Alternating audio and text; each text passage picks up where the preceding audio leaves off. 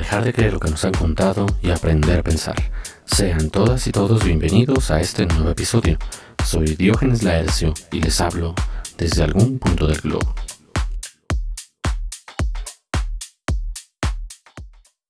Hola, ¿cómo están amigos y amigas? Sean todos bienvenidos nuevamente a este nuevo episodio, a este nuestro jardín virtual, a nuestro espacio virtual para pensar. Ya llevamos mucho tiempo reuniéndonos aquí y yo me encuentro cada vez más feliz, sobre todo porque hemos logrado, gracias a ustedes, que la filosofía llegue a muchos otros lugares, hemos logrado que la filosofía pueda tener una especie de voz en las redes sociales, en especial en TikTok y en Spotify, así que no me queda más que agradecerles. Hoy vamos a hablar sobre un tema fundamental para todos aquellos que gustan de la filosofía, estudiosos o no de ella, fanáticos o no de ella, y es que frecuentemente uno se tiene que enfrentar a esta pregunta en algún momento de su vida. ¿Sirve o no sirve la filosofía para algo? ¿Cuál es la utilidad de esta disciplina? Podemos decir que en algo es útil para la vida cotidiana o incluso para las ciencias o en dónde podríamos ver su posible aplicación. Esta pregunta, que generalmente es un embate, que generalmente yo siempre interpreto como una falta de respeto, diría que es fundamental. ¿Por qué? Porque puede hacernos pensar no en la utilidad de la filosofía, sino en su carácter prioritario, en la medida en que la utilidad de la filosofía, como ya veremos en algunos minutos más, no se cifra en si puede ser utilizada como una especie de herramienta para algo, sino en asuntos que son mucho más fundamentales que eso. Continuamos.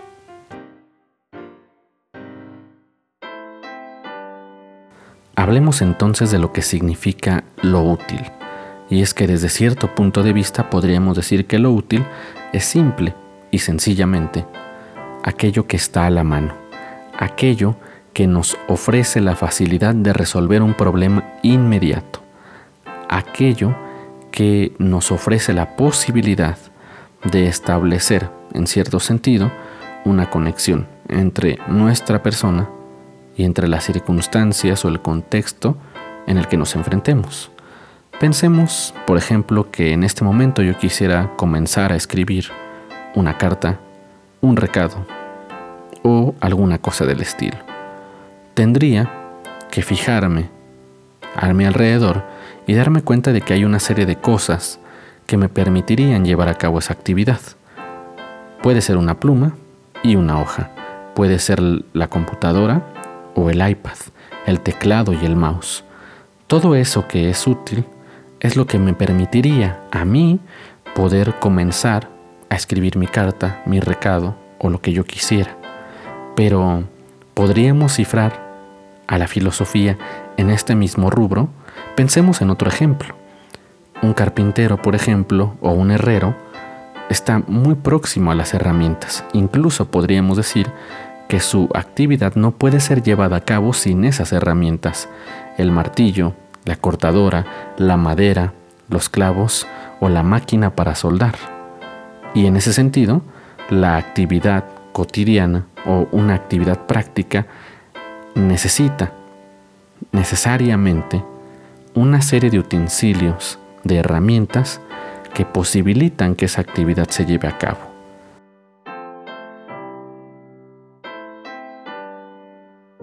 En ese sentido, y solo en ese sentido diremos que la filosofía es inútil, no sirve para nada. ¿Por qué? Porque no puede ser traída a cuenta como se traen a cuenta las herramientas de cualquier actividad práctica. Pero, ¿cómo podemos entonces justificar su necesidad?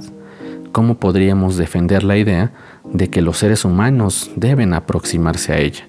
Y este es el punto central. La filosofía lo que ofrece son ideas, son conceptos, es orden. ¿Pero orden de qué? ¿Conceptos de qué? ¿Ideas de qué?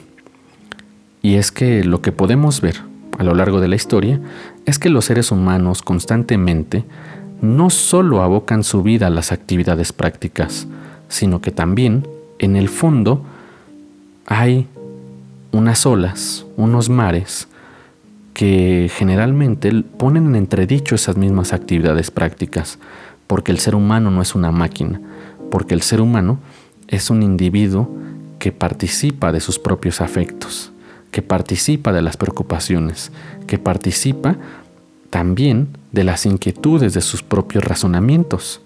Y es aquí cuando la filosofía aparece, cuando la filosofía puede, con sus herramientas conceptuales, ser traída a cuenta. Cada vez que un individuo se preocupa, cada vez que un individuo se aflige, cada vez que un individuo se ha preguntado en la mañana o en la noche, ¿por qué? Podemos decir que la filosofía cifra su utilidad en ese momento específico, en el sentido de que va a serle útil al individuo en la medida en que podrá resolver, no de forma inmediata, pero sí incluso disminuir su inquietud.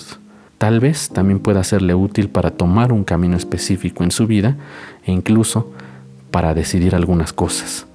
Entonces, la utilidad de la filosofía está en lo profundo de lo humano y no en las cosas. Y hay que agregar las preguntas filosóficas por excelencia. ¿Por qué? ¿Cómo? ¿Hacia dónde? ¿Cuál es el origen? ¿Cuál es el principio? ¿Por qué estoy aquí? ¿Cómo he llegado a este punto? Este tipo de cuestionamientos que parecen irresolubles para una mente práctica, Kant ha dicho que emergen de la naturaleza propia de la razón. No las puede evitar y son hechas por ella misma. En este sentido, diremos que la filosofía atiende a las inquietudes más profundas de los seres humanos. Hay veces con un cierto método, como cuando se estudia filosofía formalmente, y hay veces como una especie de intuición. Ninguna de las dos vías invalida la otra. Es más, podríamos decir que el camino de la intuición filosófica lleva a la profesionalización filosófica. Quizás.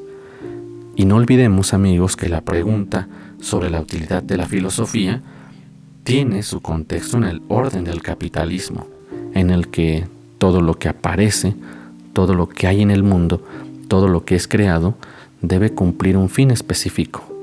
Debe hacer la función de una máquina o de ofrecer una serie de ganancias a aquel que realiza una acción.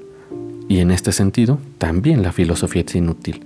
No sirve a esos fines nunca habrá de servir porque parece cifrarse siempre en otro orden de lo real. Dicho esto, habría que concluir categóricamente que la filosofía es inútil, no sirve a ningún fin específico y no tiene un objetivo práctico. Pero que eso no nos entristezca.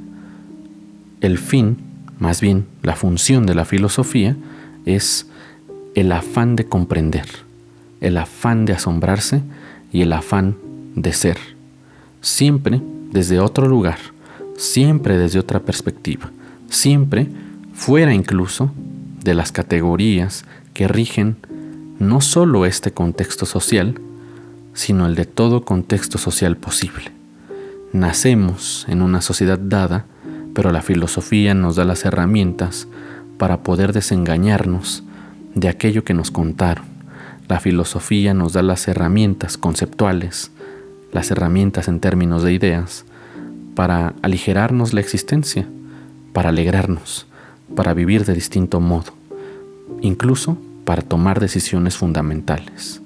Así que amigos, la filosofía es inútil. Espero que este episodio haya sido de su agrado. Si tienen alguna idea, no se olviden de mandármelo por Instagram o en alguna de mis redes sociales, sigan en Facebook, en TikTok.